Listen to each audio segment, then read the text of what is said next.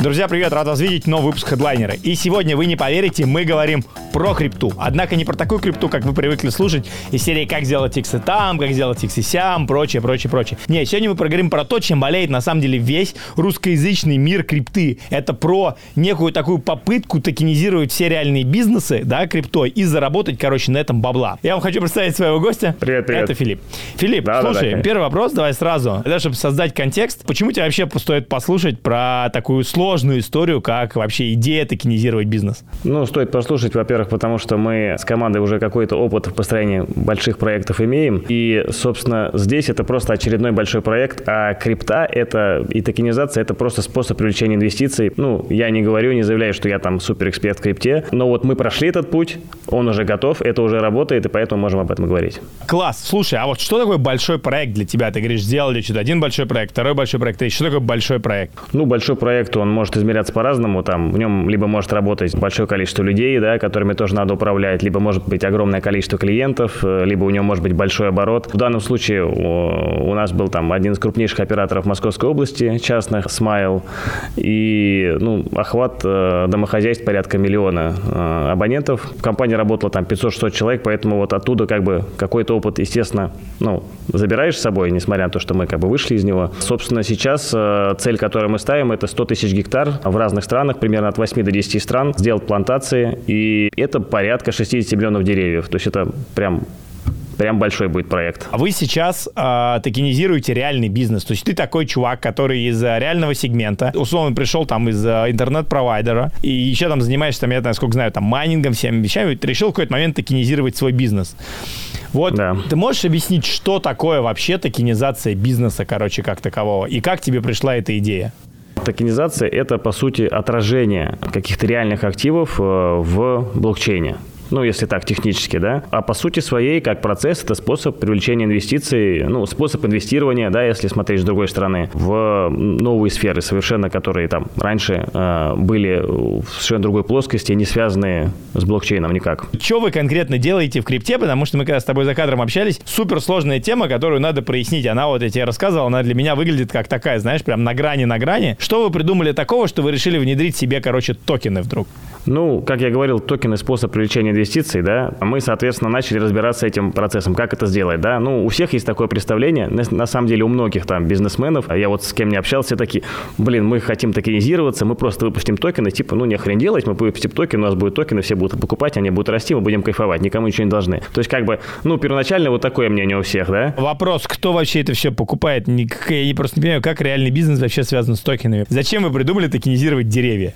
Ну, так это открывает ну, много возможностей. Вообще, в целом, токенизация не то, что именно наша, и наша в том числе, открывает много возможностей для тех и других сторон. То есть, во-первых, это без посредников. То есть, это делается напрямую, да, человек работает с компанией. Любая инвестиция сейчас э, это нормальная такая серьезная, это работа через банк, через брокеров. В принципе, человек с самой компанией вообще никак не взаимодействует. Она от него никак не зависит, он ее никак не касается, он никаких решений не принимает. У него очень высокий порог входа, это прям архиважный момент. Он платит, опять же, комиссии, да, и в этом всем участвует третья страна. Вот она полностью как бы убирается из этого процесса. Это такой один из самых главных э, моментов. И вот работа напрямую тоже важно. Плюс, если брать со стороны бизнеса, почему бизнесу это интересно? Вот многие аналитики пишут, только там, к 30 году 2 триллиона должен уже занимать рынок токенизированных активов. Почему? Потому что традиционные пути привлечения инвестиций, там IPO или там э, приватное размещение акций, они достаточно сложные, да, дорогие, долгие, сложные. И если мы говорим там про выпуск простых акций, там облигаций, они так или иначе размывают долю у компании. И бизнес, ну, может в какой-то степени там э, его контроль теряться, да,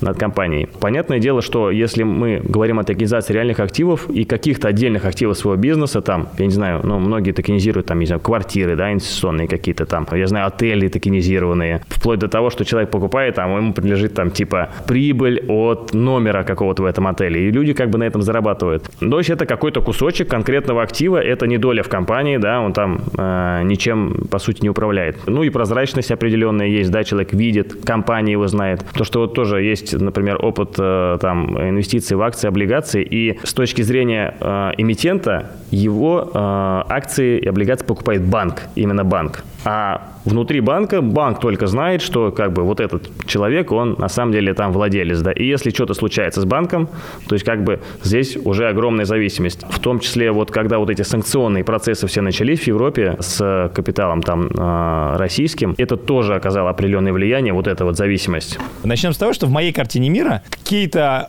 а, размещения там акций, облигаций, это доступно, ты прав, действительно, каким-то там большим компаниям, типа Лукойл, того прочего. Если мы возьмем все, весь другой цивилизованный мир, именно европейский или американский, то, в принципе, проблем выпустить акции и продать их на бирже вообще никаких нету. Здесь это нормально, что люди просто среди своего там просто населения покупают какие-то акции, инвестируют в те или иные компании даже на ранних стадиях. Ты можешь открыть там, не знаю, там три магазина, выпустить акции, и кто-то там свой топ-менеджмент или прочий купит акции. Более того, те посредники, про которые ты говоришь, они, знаешь, такое чувство, что помогают, на самом деле, этой всей индустрии. Это, конечно, помогают работать и прочее. А когда мы говорим про крипту и про токены, мы как будто, знаешь, входим в какое-то нерегулируемое поле, берем владельцы криптовалюты, владельцам криптовалюты нахрен не сдались эти а, токенизированные бизнесы реальные. И есть какие-то токены, есть какие-то инвесторы, которые что-то куда-то хотят войти, но им, чтобы войти к тебе или в какой-то такой проект, нужно еще купить крипту в нерегулируемом поле, прийти в обменник, понимаешь, в сити, занести кэш, получить крипту, которая не существует, потом закинуть тебе эту крипту, получить токен, который вообще непонятно, что с ним делать, как бы где все могут что-то условно уйти в туман. И мы говорим по факту-то не про прозрачность, а мы говорим про тотальное нерегулируемое поле. Знаешь, я просто чем сталкиваюсь?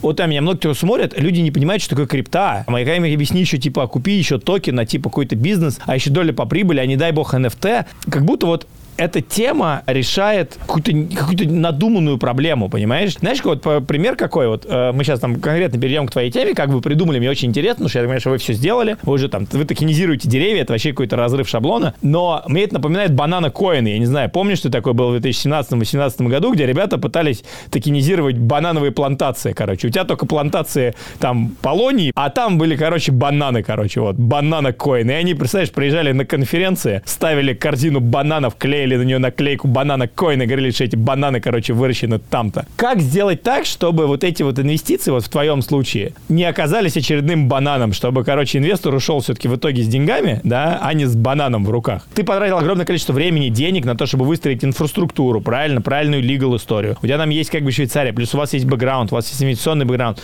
Просто расскажи, короче, про то, как вообще пришли к идее, токенизировать. Зачем вам эти бабки криптовые непонятные, да, левые деньги объективно по, по российским меркам. И второе, как вы это вот пришли, как вы выстраивали эту структуру от начала до того, как где, где ты сейчас и что сейчас есть?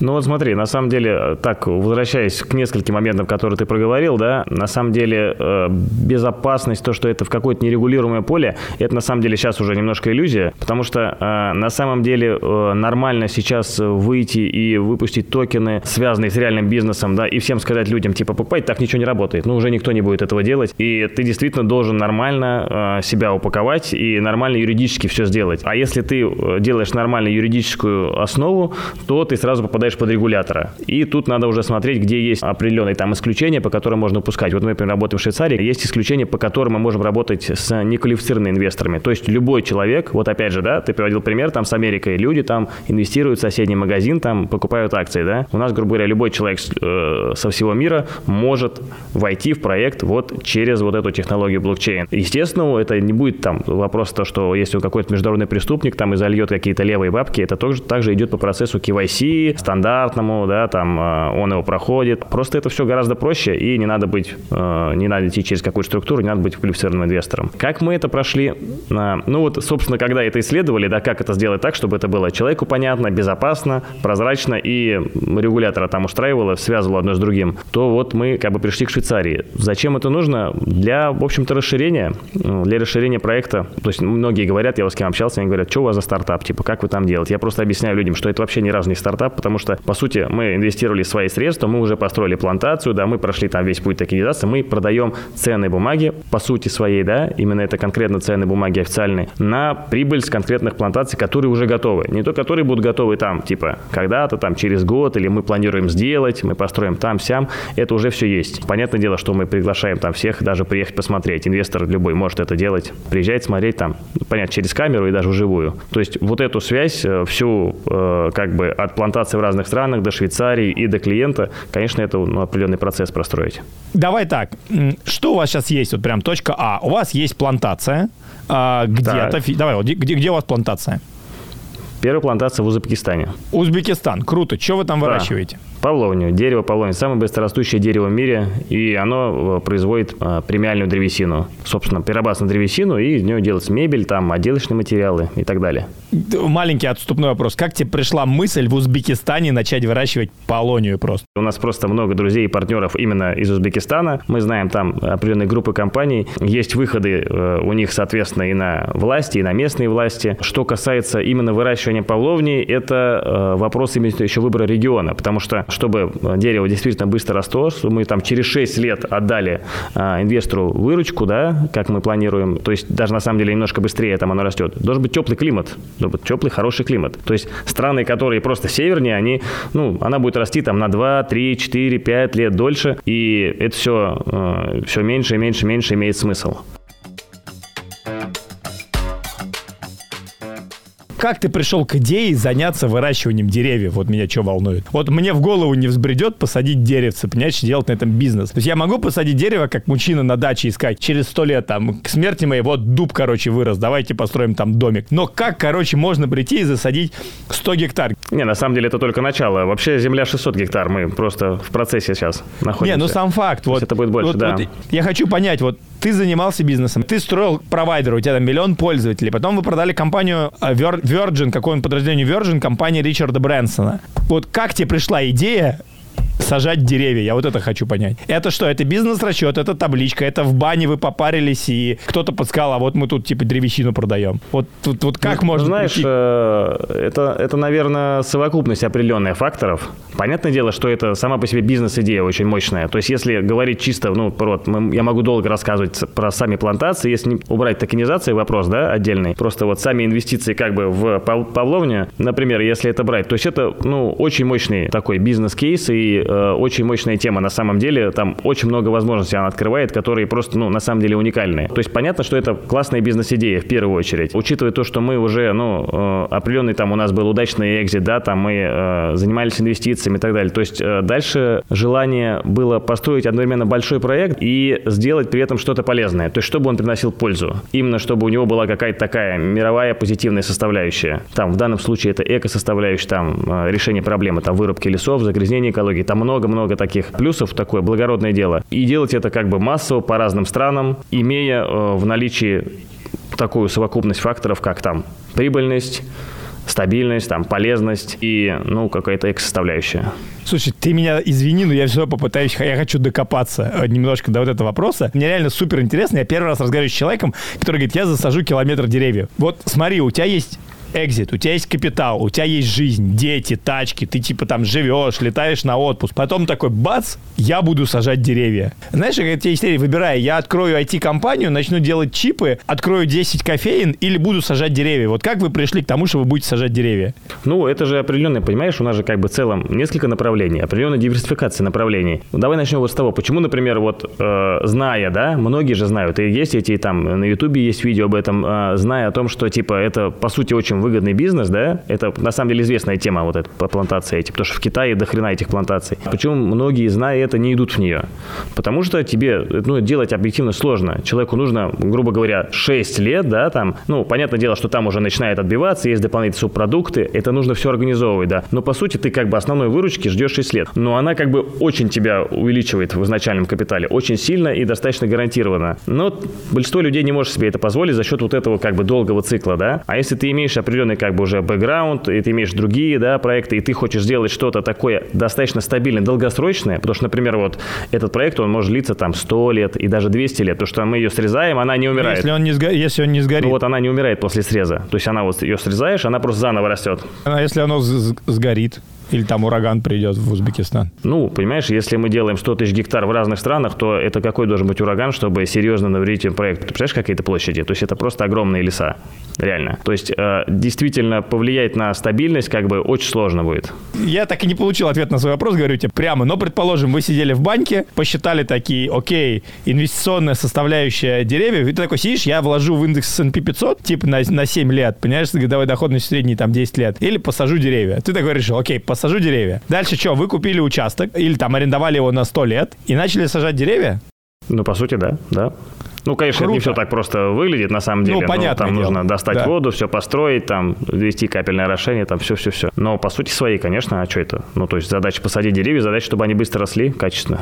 Смотри, вы такие, короче, посадили деревья. А на что расчет? В чем бизнес-модель? Что через, как ты говоришь, 7 лет эти деревья вырастут, и вы их продадите на пиломатериалы? Это основное, да. То есть это основной такой кратный рост капитала. Плюс э, есть там субпродукты, производят э, из половни обалденный мед, огромное количество меда, потому что она цветет красиво. Потом ее продают на озеленение, потому что она ну, быстро растет и красивая. Понятное дело, что всем выгодно, всем интересно сажать такое дерево быстро. То есть государственные вот как бы структуры очень заинтересованы. Потом там есть э, из листвы выработка кормов. И вот супер важная тема – это карбон-кредиты. То есть то, что вот сейчас уже такой оцифрованный вклад в экологию, да, сегодня рынки развиваются, и есть там европейский, американский, там рынок, добровольный рынок, сейчас в разных странах это есть уже, и э, объективно за это нормально платят компании, которые загрязняют экологию. Что такое карбон-кредиты и как это работает в двух словах? Карбон-кредиты в двух словах это э, посчитанная единица поглощения СО2, поглощения углерода из атмосферы. Вот если так в двух словах.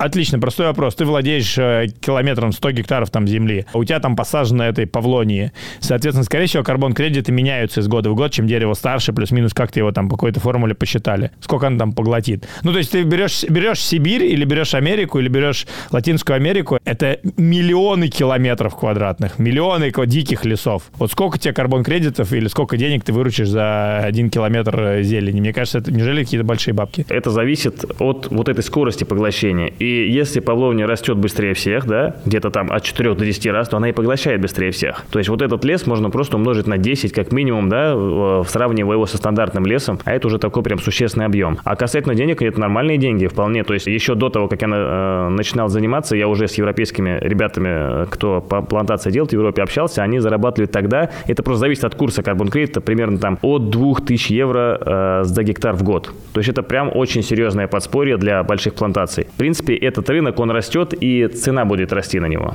А как это физически работает? Компания, которая загрязняет среду, платит компаниям, которые выращивают лес? Ну, если так, вкратце, один из, кейс, один из кейсов, упрощенно, упрощенно один из кейсов такой. То есть регулятор, он постепенно давит, давит на, э, и как бы большие инвестиционные фонды, они давят на корпорации, заставляя их э, сокращать как бы свой углеродный след, такой, так называемый углеродный след. Как бы глобально стоит задача там к 2050 году сократить его там по разным данным, то ли на 50%, то ли вообще в ноль прийти к какому-то там э, уровню там 100 лет назад, когда, в общем, типа считалось нет загрязнения, да. Компаниям для того, чтобы с каждым годом это давление как бы усиливается, им нужно постоянно что-то что-то менять, типа, либо в своем производстве, да, как бы там, либо переходить там на электричество, на что-то еще, свою эко как бы составляющую повышать, либо они могут покупать и инвестировать вот такие проекты, как у нас, например. И тогда как бы балансы поддерживают.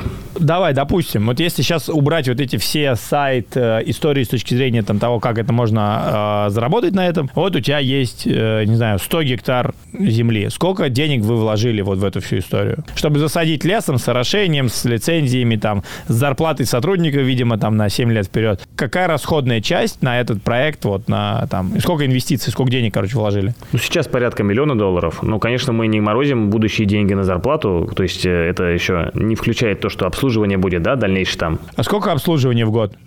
Ну, зависит очень сильно от размеров, да. То есть, если считать сейчас, например, на гектар делить, да, то будет, например, там достаточно дорого на гектар смотреть. Вот мы сейчас примерно до 250 не, не, давай, давай, давай, давай к цифрам. Давай к цифрам. Я понимаю, что там, типа, чем больше... Но, по идее, если, да, как бизнесовая составляющая, если у тебя растет площадь, у тебя, по идее, зар, зар, зарплатная часть не меняется, но, типа, часть относительно там воды или там, понятно, что если надо какую-то технику купить, которая прокатывает, это на 100 гектар одно, потом она чуть больше прокатывает, это не страшно. Ну, там удобрения еще очень серьезная часть прям. Ну, давай, вот типа прям либо на гектар, да. либо на 100 гектар вот в год. Какая расходная часть на этот проект сейчас? Сколько он денег кушает? Ну, я думаю, что вот в текущем формате это не менее там 200 тысяч долларов в год. В текущем формате. С, с расширением это будет больше.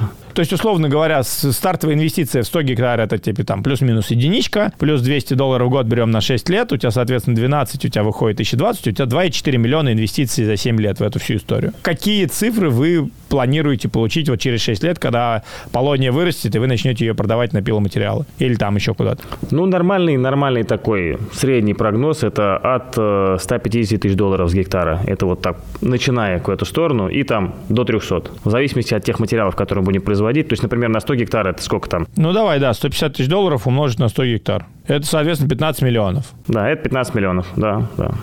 Это вот старт. Ну, давай предположим, что ты ошибся, ты ошибся в два раза. Сделаем 7,5, делим на 2 и делим на 2,4. Не, я уже поделил на 2, когда сказал тебе 150. То есть ты говоришь, что этот бизнес, если поделить это еще, там, условно, 6 лет, он дает 52%. Ну, то есть, условно говоря, он что, он, он на дистанции, он дает 100 годовых? То есть, я, если я правильно тебя посчитал, то мы говорим, типа, про 100 годовых, но отложенные на дистанции, типа, там, там 5-7 лет. Да, это мы считали древесину. Понятно, есть остальные все, как бы, можно покрывать ежегодные затраты. По-хорошему, если все сделать. Да, ты знаешь, я просто как начал считать, вот если типа на коленке, на салфетке эта модель оправдана себя, да, то имеет смысл дальше разговаривать. Если типа нет, то как, какой смысл? То есть на коленке мы видим типа 100 годовых. Какие риски основные, что может не получиться? На самом деле, в принципе, если ты вот правильно сделал все первый э, год, второй год, да, то дальше у тебя практически рисков нету, ну, не считая каких-то таких глобальных. Ну вот нас просто часто спрашивают тоже, типа, а что будет, если пожар? Во-первых, просто сама по себе Павловне такая древесина, то, что у нее в два раза выше температура горения. Кроме того, если кто видел вот видео с нашей плантации, там же на каждой плантации, на каждом участке огромный такой бассейн накопительный, и все, э, все гектары покрыты они системой орошения, то есть там вода везде. Вот, то есть, в принципе, как бы э, такой риск мы нивелируем максимально.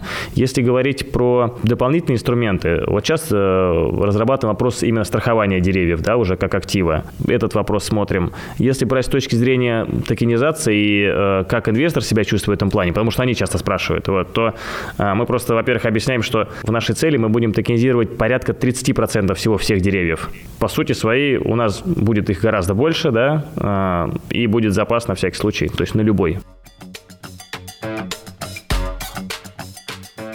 это мой следующий вопрос. Я, мы разбирались с своей базовой бизнес-моделью, что вы делаете. Это прикольно. Я вообще никогда не думал в жизни, что я встречу человека и буду с ним разговаривать на тему того, что он сажает деревья в Узбекистане. Просто э, мир, короче, сошел с ума. Как пришла идея токенизировать бизнес по деревьям? Принципе, наверное, это зависит от, э, во многом от целей. То есть цели э, именно построить большой проект и расширяться. Если бы цель была вот именно остановиться на том, что мы сейчас достигли уже, то, конечно, тут атогизация бы не шла. А цель это, ну, расширение большое. Расширение это инвестиции. То есть у нас там по плану мы должны привлечь там до ярда инвестиций в течение там вот этих 7 лет ближайших. Ну, сам посуди. Дальше вот то, что мы обсуждали, мы по той же логике рассуждаем. Понятное дело, что все там хайпово говорили о том, что можно токенизироваться. Ну, ты как бы, да, берешь так, у тебя есть этот вариант, да. Дальше у тебя есть варианты какие? Традиционных привлечения, да, инвестиций. Ну, вот ты смотришь, что такой вариант есть. В принципе, мы в какой-то степени связаны с криптой. Там мы занимаемся майнингом, там инвестициями в крипте, да. Я не говорю, что мы там сильно разбираемся, но э, в целом понимаем, что происходит. И вот ты как бы одно поставляешь другим, начинаешь процесс это исследовать и понимаешь то, что тема рабочая можно делать. И сейчас там регуляторы уже поддерживают ее. Ну хорошо, вот подожди, давай так. Вот ты типа такой сидишь, у тебя построены фермы. Ты такой думаешь, ну окей, нам нужны бабки, чтобы типа расти. Мы построили первую штуку, еще денег ни хера не заработали, закопали свой миллион баксов.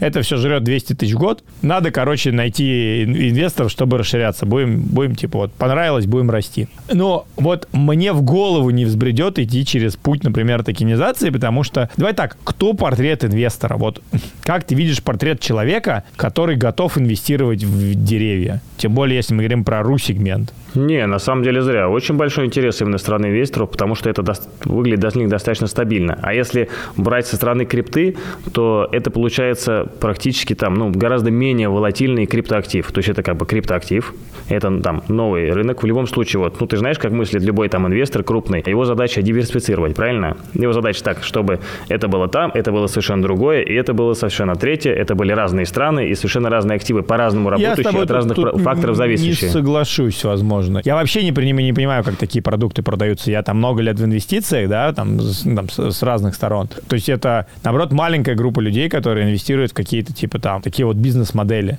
Типа, и такие вещи, знаешь, и я там знаю его. Ну, то есть вот я, короче, правда, вообще не понимаю, как, типа, не из, фу, там, условно, Friends and Family, да, или из какого-то нетворка найти инвестиции под вот такую штуку. Не, на самом деле, вот э, это просто, понимаешь, с каких-то разных точек зрения, там, может быть, ты из того мира, где это, ну, не очень, да, понятно, в плане там, э, ну, я да, понимаю, да, что, да, как да, бы, с точки зрения там обычного, обычного там криптона, ребят, да, как, как они мыслят, как они смотрят, да, это что-то такое необычное. То есть у нас, конечно, будет там utility токен, который будет более привычен, да, после NFT-шек там. Да кому нужен utility токен на деревья? Ну, come on, о чем ты вообще? Это он, он именно не про деревья сам по себе. Вот. Он именно про эко и там вот эти carbon-кредиты. Он имеет вот такую более традиционно будет работать, а в остальном это э, больше, конечно, про м, крупных инвесторов, которые либо, с одной стороны, понимают и готовы делать вложения такие долгосрочные и стабильные, либо их интересует именно эко-составляющая, потому что вот это именно большой интерес. Вот я со многими фондами общаюсь, вот то, что мы сейчас начали, например, активно как бы так э, появляться в инфополе, что-то про себя рассказывать, там, собирать аудиторию, основной интерес мы получаем именно от фондов. Вот именно от фондов. Вот как ты для себя видишь идеальный портрет инвестора, там, который к вам уже зашел, или который там даст вам денег? Условно говоря, что это за человек? Потому что все равно инвестиции, как бы мы там не говорили, что это компании, family office, это люди. То есть что это за человек? Какой у него портфель инвестиций? какой у него объем капитала, что в целом его заинтересует тема твоя, да, то есть мы сейчас не говорим вообще про крипту, токены, там, оцифровать, это инструмент. По большому счету, если задача привлечь бабки, то пофигу, это equity, это, там, не знаю, там, акции, это токены, это займы, это как бы, ну, пофигу, реально. Не, это правильно, это инструмент. Да, это инструмент. Но вот что за портрет человека, которого вообще интересует вот эта тема? Я, ну, я искренне хочу понять, как выглядит этот чувак, который такой, типа, охренеть, все, будем, будем, будем, будем инвестировать в леса. На самом деле это вообще очень просто выглядит. Вот мы, например, занимались инвестициями, да? Как это строится портфель? Портфель э, это обычно минимальный лот, минимальный вход в компанию это 200 тысяч долларов. То есть вот здесь, это стандартно. Здесь согласен, сто процентов. Стандартно. Спорю, да. Стандартно. Так, э, в принципе, размышляют, смотрят на разные, значит, э, отрасли, отраслевая диверсификация, есть э, разные виды бизнеса, есть э, разные страны, да? Дальше там есть, понятно, рейтинг, оценка компаний, там, ебеда, э, долг внешний там и так далее далее. То есть много-много-много факторов. Что такое доходность на традиционных рынках? Крупные э, инвесторы, крупные там, значит, ассет-менеджеры, да, которые управляют капиталом, они считают успехом закрыть 22 год вот сейчас там в ноль. То есть в ноль. Если вот мы ничего не потеряли за 22 год, да, закрыли его в ноль, это уже круто. Хорошей доходностью что считается? Там 5% это уже, в принципе, нормальная стабильная доходность, да, годовых там, 10% и так далее. Точно так же э, в основном крупные инвесторы, с которыми, например, мы там работали, они там рассчитаны на долгосрочные инвестиции во многом. И поэтому вот если бы нам такое предложение принесли бы тогда, мы бы, конечно, инвестировали вообще без каких-либо вообще проблем, потому что мы сейчас понимаем как бы юрисдикцию, да, мы понимаем безо- вопрос безопасности, мы понимаем эти там серьезные иксы, которых нету нигде, по сути своей. Плюс там есть дополнительная там ценность, э, уже говоря там о карбон-кредитах, там токенах, да, то, что мы там еще затронем. При этом основная ценность, то, что у меня есть вот эта ценная бумага, которая по-любому дает мне право на существенную прибыль, прям рост в капитала в несколько раз, то выглядит очень круто. Допустим, вы определились э, с, с инвестициями и решили выпускать токены. То есть, по сути, дальше ты пришел к концепции, что тебе надо токенизировать реальный бизнес. Вот расскажи немножко про путь, как вы его условно токенизировали, потому что тебя несколько раз сегодня звучало, типа, что вы выпускаете ценную бумагу. То есть получается, что вы через токен даете человеку инвестиционный инструмент, аналогичный там, я не знаю, там, акции или чему-то еще. Как будто ты пионер, который до сих пор пытается вот эту стандарт... Ну, ты знаешь, есть прецеденты вообще на рынке, кто вот именно успешно вот так вот токенизировал, типа, реальный бизнес, и вы идете по их проторенной схеме, или вы сейчас все равно вот как бы докручиваете что-то свое. Короче, мне интересно, как вы это выстроили, как вы связали, соответственно, крипту и свой реальный бизнес. Вот, наверное, вот такой вот вопрос. Может быть чуть запутанный, но это, на самом деле, наверное, ключевое вот для успеха всего этого мероприятия. Ну, смотри, э, в целом, я думаю, что вот именно стандарта такого типа отработанного, по которому типа все делали так, и теперь давайте все будем так ходить, как бы этого еще нет. К этому еще, ну, рынок придет, и, наверное, будет несколько там стандартов, прям таких основных, да, по которым работать. Мы, когда готовились к этому процессу, мы изучали, да, там есть какая-то в Грузии компания, которая токенизирует, вообще там у них оливковые деревья, они там оливки производят. Есть там в Америке компании, которые токенизируют недвижимость именно конкретно, да, занимаются там. Есть там отели токенизированные, то есть, в принципе, нормальные рабочие кейсы, они есть. Просто их пока не так много, это э, на самом деле только начинается. Как мы проходили путь? Вот, э, ну, перед нами стала задача, да, там, вот мы там токенизируем деревья, или там участки. В данном случае сейчас NFT, там, это участок с деревьями. Что это такое? Дерево. Вот э, дальше там размышления. Можем токенизировать дерево, дать человеку дерево. А зачем человеку дерево? То есть, ну, типа, нахрен оно надо ему, да? То есть, это же про бизнес, это же про заработок, вот. И вот прям я примерно пересказываю диалог с юристами, да, там, типа, да, можно дерево, а зачем зачем оно ему дерево? Ну, мы говорим, ну, он будет приносить прибыль. Ага, если прибыль, то значит ценная бумага. Ты не можешь заявлять, что прибыль, да? Начинается вопрос того, типа, где ты можешь это говорить? И, ну, вот можно было, в принципе, было два варианта, которые нам предлагали. Один вариант был э, вуалироваться под какие-то там такие utility токены, да, которые там ничего не обещают, и как-то вот э, разными путями потом э, выходить и показывать там тему прибыли. Либо второй путь идти вот э, делать регистрацию в серьезной юрисдикции, да, там был вариант там США, Сингапур, Швейцария. Швейцария как бы у нее такие наиболее приятные исключения. Тогда мы можем делать официальную постоянную бумаг. То есть это не то, что какой-то там публичный именно вот э, там лист или листинг, еще такое, но мы имеем право это делать. То есть мы имеем право конкретно человеку обещать прибыль. Вот. И тогда вот проект начал работать в этом ключе. То есть я правильно понимаю, что фактически ты нашел схему, ну потому что объективно там в рамках э, российского рынка, я честно не знаю, как там типа выпустить акции, сделать это, хотя вон там Додо Пицца делают, всякие такие компании привлекают там каким-то образом. То есть ты решил сделать через крипто некий публичный инструмент, чтобы человек мог инвестировать деньги в компанию, но, условно говоря, не под акции, а под, там, не знаю, там, под токены, под NFT, под что-то еще. Ну да, да, да. Получается так. Законы, да, то есть с точки зрения защищенности, например, и э, реализации этой темы. В каком праве вы работаете, условно говоря? Это может быть такой чуть глубокий вопрос. Почему спрашивается, типа в Штатах, да, если ты выпускаешь какие-то акции, ты что-то делаешь, если что-то не так, ты пойдешь в суд, суд там дальше тебя обяжет, там будет суд, тут все работает нормально. В России это все понятно, как работает через одно место, мы, а мы говорим вообще про крипту, да, а крипта у нас по умолчанию не ассоциируется ни с чем как бы надежным, ну вот у меня, по крайней мере, да. Вы, вы как-то регулируетесь или типа никак не регулируетесь? Или вы по законам Швейцарии Швейцарии регулируетесь? Нет, почему? Именно это все работает по законодательству именно Швейцарии. Швейцария уже как бы приняла ряд нормативных актов, которые вот э, создают такую экосистему. С одной стороны, у них есть централизованные, зарегистрированные биржи, да, на которых можно торговать вот этими токенами. Либо в компании вот такая, как мы, которая выпускает, она имеет право выпускать именно в виде токенов ценной бумаги, она может их продавать сама через собственный сайт. То есть у нас два варианта, по сути, продавать через собственный сайт, либо идти на именно э, регулируемую биржу. А пример регулируемой регулируемой биржи? Что такое регулируемая биржа? Ну, в принципе, вот даже в России сейчас есть, сейчас появляются абсолютно везде биржи, которые потихоньку именно через токенизацию идут, продают токены, которые получают официальную там лицензию от Центробанка. Вот это имеется в виду. Нет ли у тебя ощущения, что вы опережаете, короче, свое время? Потому что звучит очень сложно. Нет вот этого ощущения, что типа как будто мир или инфраструктура не готова к этому? Мы даже не выдумывали особо путь, да, просто швейцарское законодательство сделано для того, типа, иди вот таким путем. Хочешь, иди вот таким путем, таким путем можно. Поэтому э, на самом деле достаточно просто. А для человека, на самом деле, это выглядит вот именно та тема участков, ну, для нас кажется, то есть, как сейчас мы ее подаем, она, в принципе, абсолютно понятна. Вот ты как бы инвестируешь, вот участок конкретный, да, связанный с реальным участком, NFT там связано с этим конкретным реальным участком. Ты с него получаешь прибыль. В принципе, ну вот с кем я не общался, как бы, это нормально заходит. Если уже дальше там разбираться, а как вы это сделали, как это NFT, как вы привязали Швейцарию, конечно, тут, понятное дело, ну как бы сложный путь. Но на самом деле за любым финансовым инструментом будет такой же сложный путь. Если взять там обычного человека объяснять, как в крипте работает какой-то протокол, он вообще ни хрена не поймет. Это сто процентов. Вообще, вообще сто процентов даже не говори. Вообще ни хрена не поймет, да. И если э, рассказывать, каким образом там какая-то крупная компания выпустила акции, тоже ни хрена не будет понятно и будет смотреться как невозможно. Поэтому, ну просто у нас путь необычный, но он как бы абсолютно рабочий и на самом деле даже он и стоит точки зрения, и другой простой. Хорошо, давай погнали. Допустим, я такой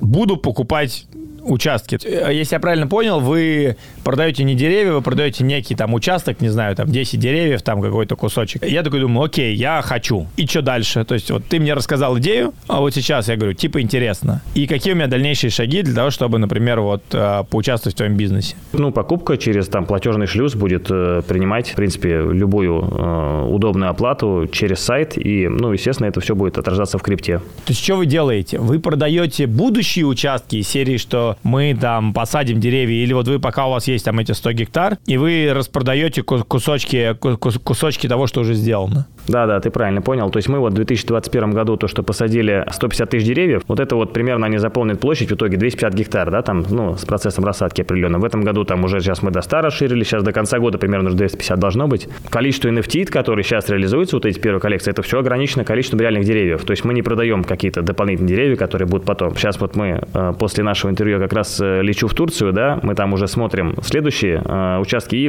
начинаем плантацию 1000 гектар. Вот когда мы ее уже построим, откроем, да, когда там уже э, будет, то из нее тоже пойдет выпуск следующих, как бы, ну, грубо говоря, следующей NFT коллекции. Сорян, но я не понимаю, вот я правда, и я вот не могу понять. Вы делаете офигенный бизнес. Вот, вы как бы развиваете, вы понимаете рассадки. То есть у меня нету, вот честно скажу, никаких сомнений, что у тебя этот бизнес точно принесет бабок. Вот он как бы, что ты в этой теме рубишь, у тебя крутой трек-рекорд. Просто когда звучит в инвестиционной теме типа крипта, ладно, еще, еще и NFT, да, хотя это сейчас вообще типа антитренд.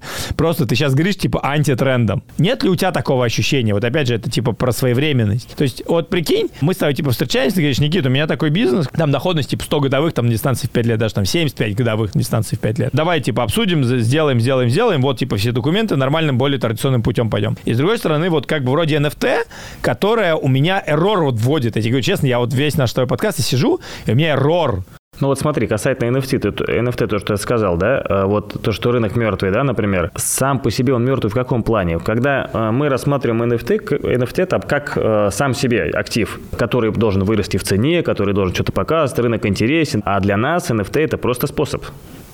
Это просто способ. Нам без разницы будет это NFT, там, как она будет э, восприниматься, как будет рынок NFT э, себя чувствовать, да, там. Никакого влияния это не оказывает на то, что по, да, по этому инструменту будет выплата прибыли с реального бизнеса. Вот и все.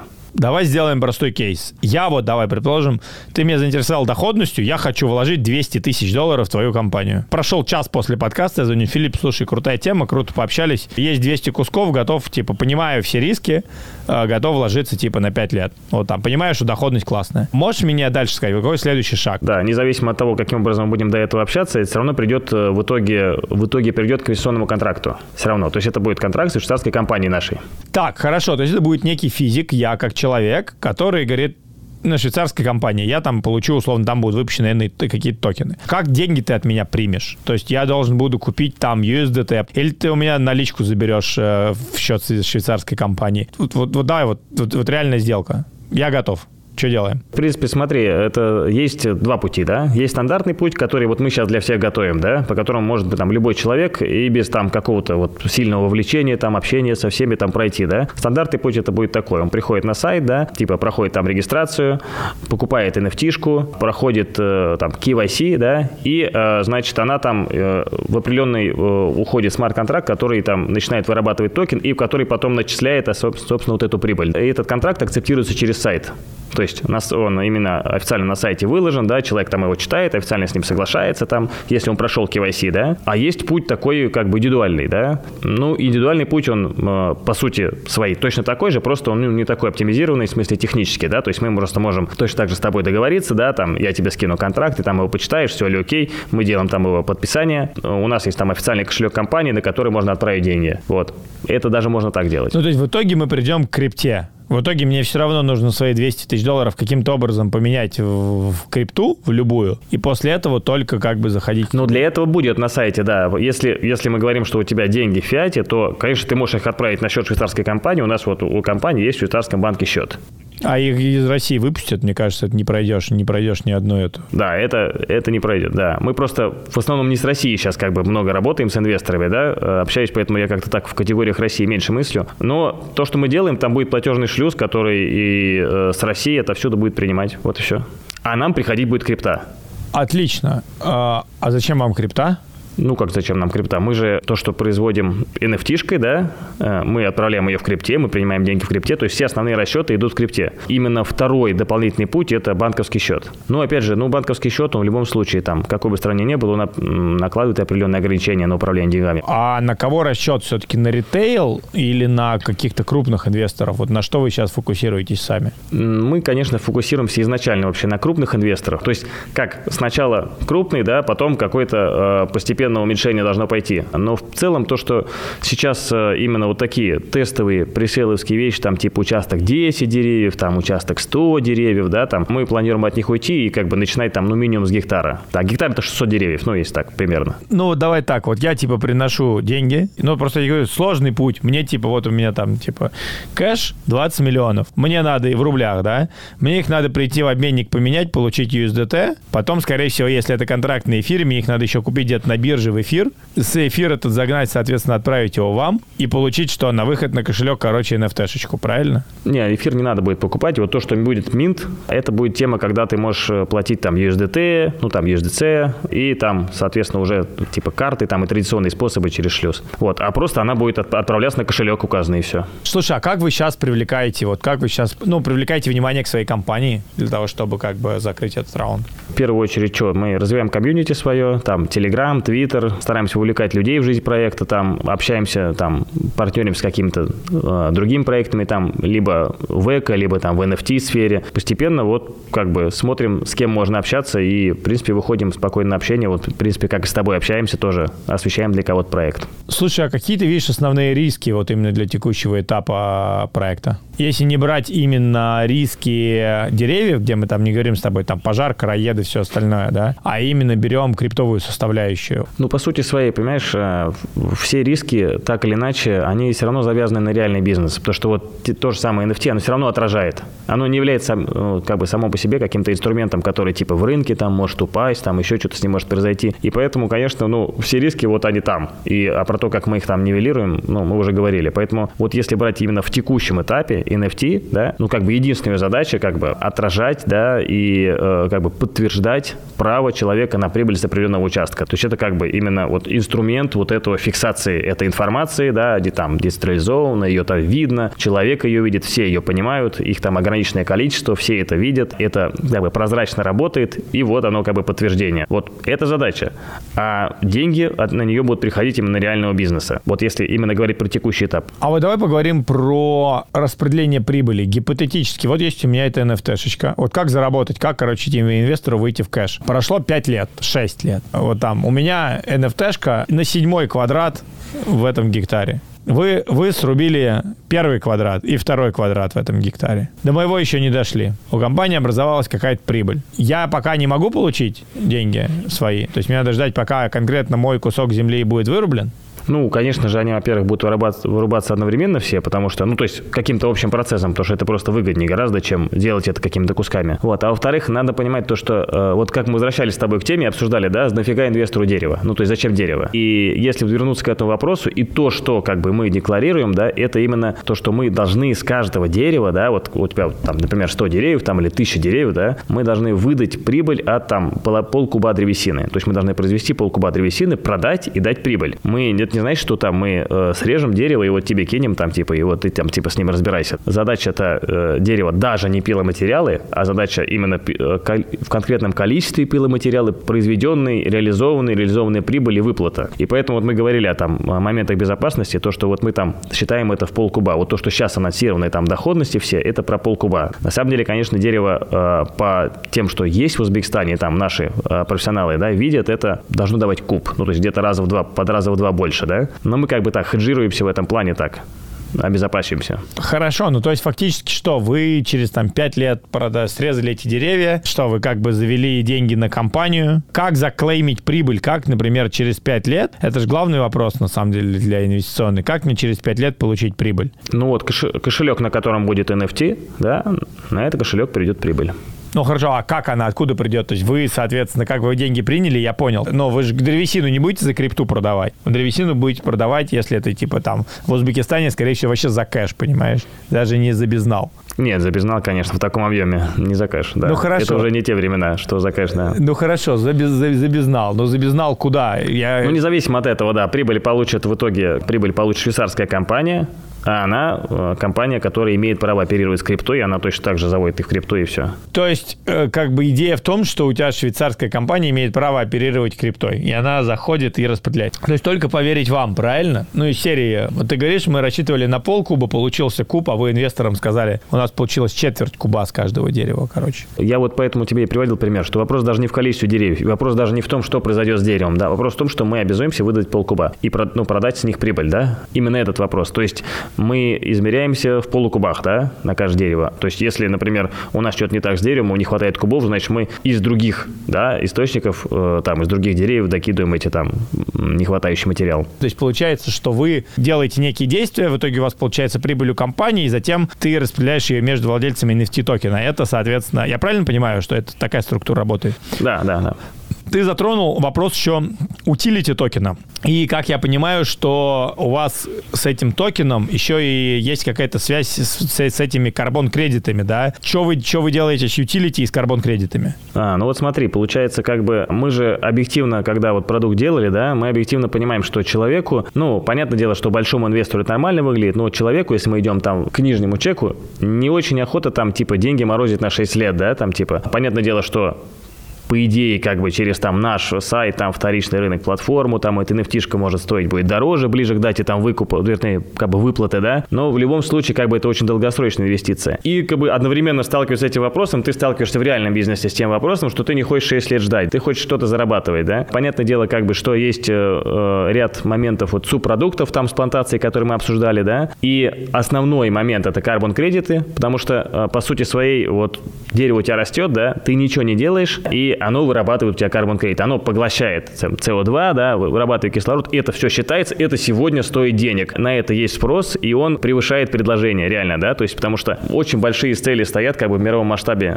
перед этим, и сейчас многие компании, как бы, да, вот именно крупные корпорации, они сами делают свои плантации, да, начинают да тоже этим заниматься, потому что у них вариантов как бы нет, да. И либо инвестировать вот в такие компании, как наши, либо там а, покупать карбон-кредиты. Так или иначе, как бы это очень большое давление, как бы это формирует просто огромный рынок, там это будут триллионы долларов. А для нас, да, когда у нас основное как бы value это совершенно не карбон кредиты, да, мы там древесина, мы там про реальный бизнес, для нас это просто очень сильная дополнительная возможность, и на самом деле она очень и финансово сильная, как я и говорил, сейчас там это там порядка 2000 там, евро с гектара, да, смотря на какой рынок продавать. Это э, будет расти, скорее всего, по разным прогнозам, там, это даже там до 80 долларов там доходит в Европу. То есть, короче, оно там колебалось там в три раза больше даже было. Сейчас вот один из наших партнерских проектов, там мы общаемся, делаем партнерку, делает маркетплейс токенизации, да, карбон-кредитов. Очень крупные там плантации в Африке, да, точнее, как бы земли в Африке, там какой-то какой другой вид выработки карбон-кредита, где там разные есть. В общем, так или иначе, они там убирают углерод и типа очищают экологию. И они делают маркетплейс, чтобы разные фермеры могли приходить к ним и напрямую, да, выпускать карбон-кредиты, получать эту ценность там и зарабатывать. Без крупных посредников, как сейчас это сделано там в реальном секторе. То есть работают там верификаторы, работают посредники, которые это собирают, и они там, ну, фермеру там процентов 20 там вы, э, отдают выручки. А можно будет делать напрямую. И это появится, это в принципе уже есть. Уже есть ряд компаний, которые токенизировали карбон-кредиты. Я вот сам лично находил где-то 5-6 проектов, которые еще до того, как мы вообще создались, они уже имеют там э, какое-то представление своих токенов, завя- завязанные карбон-кредиты. И получается, наши деревья точно так же эту ценность э, получают через там вот этот партнерский проект. Именно наши токены можно будет э, менять на карбон-кредиты где вообще происходит этот рынок так карбон-кредитов, так называемых? Просто как будто, ты знаешь, ты сейчас расскажешь еще про какой-то новый рынок. Ну, это свои биржи, свои биржи. То есть есть, соответственно, отдельные биржи карбон-кредитов, где большие корпорации покупают воздух, условно говоря, у фермеров? Ну да, да, условно говоря мир сошел с ума. Я, знаешь, я просто знаю, что я где-то еще пять лет назад слышал про вот эти вот карбоновые, там, углеродный слой где-то там в, евро- в европейских компаниях. Но я правильно понимаю, что это в основном про европейские компании, что мы, типа, здесь Россию вообще не трогаем? И там Китай, условно говоря, не трогаем, которым плевать. плевать.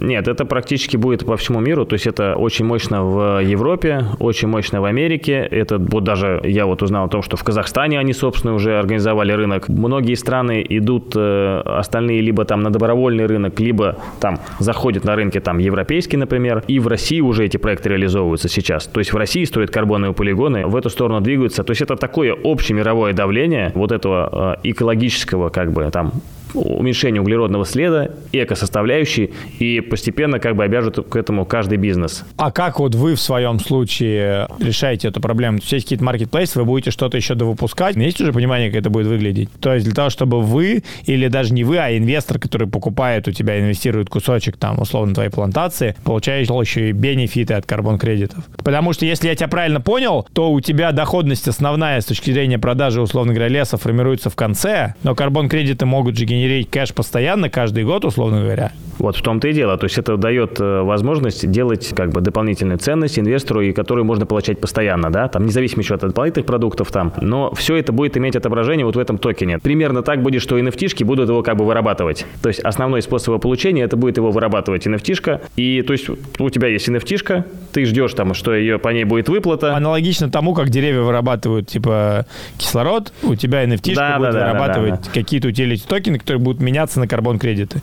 А карбон-кредиты будут, соответственно, Да, деньгами. только смотри, получается, мы количество деревьев увеличиваем, да, то есть мы увеличиваем свой, свою производимость, да, карбон-кредитов, постоянно поглощение. У utility токена будет э, э, алгоритмом сделана реализация халвинга, то есть их выработка будет уменьшаться постепенно. Ну, у них еще будет ряд там ютильностей, там здесь они могут обмениваться, там на, э, на NFT обмениваться и так далее. Но то есть смысл будет такой, что будет заложен вот этот потенциал роста цены, обеспеченный как бы конкретными ценностью карбон-кредитов, которые в реальном мире представляют ценность, да, и за счет уменьшения количества выработки, вот, соответственно, будет сделано так, что он э, будет иметь все большую ценность. Планируем это делать э, в январе выпуск. Конечно, к этому моменту э, он уже будет прям нормально спрограммирован. Нет ли у тебя ощущения, что ты пошел по сложному пути, пытаясь привязать крипту к реальному бизнесу? В принципе, нет, потому что мы с тобой уже обсуждали, что а, какие у нас варианты. Глобальные вот именно тех э, целях, да, которые мы себе ставим, там, идти и делать IPO, да, это гораздо-гораздо более сложный путь, чем мы сейчас прошли. В принципе, ничего а, велико сложного как бы в этом пути нету. То есть мы, смотри, мы что, значит, э, делаем швейцарскую компанию, да, работаем по швейцарскому законодательству, делаем выпуск NFT. NFT не имеют какого-то э, своего супер алгоритма, который должен там, каким-то образом они должны работать. Ты сам знаешь, да, то есть NFT выпустить это как бы, ну, может любой человек, да. Важно, что стоит за этим NFT. Вот это важно, да. А за ним стоит там реальный там инвестиционный договор, швейцарская компания, там реальный бизнес, да, в итоге. Это самое важное.